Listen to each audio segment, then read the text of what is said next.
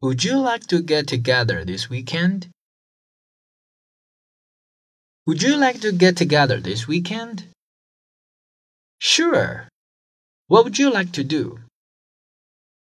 Well, how about seeing a movie? That sounds good. Did you have any particular movie in mind?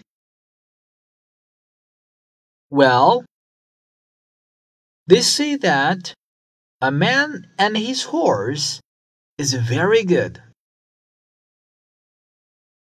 It's playing at the Rialto Theater. A Man and His Horse? That's a western, isn't it? I think so. Well, to tell the truth, I don't like westerns very much. Oh well. Is there any particular movie you like to see? How about The Return of the Monster? It's playing at the shopping mall cinema and I hear it's excellent.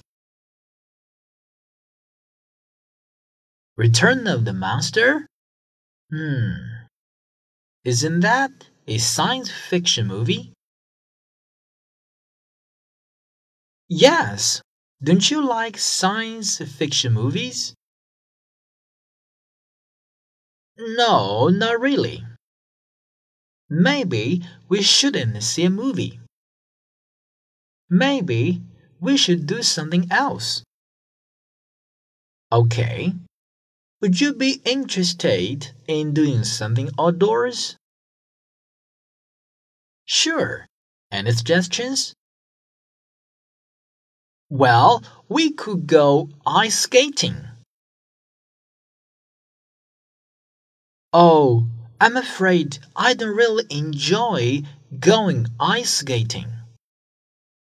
How about going hiking?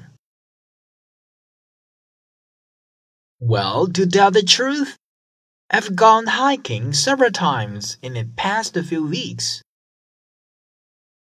Really?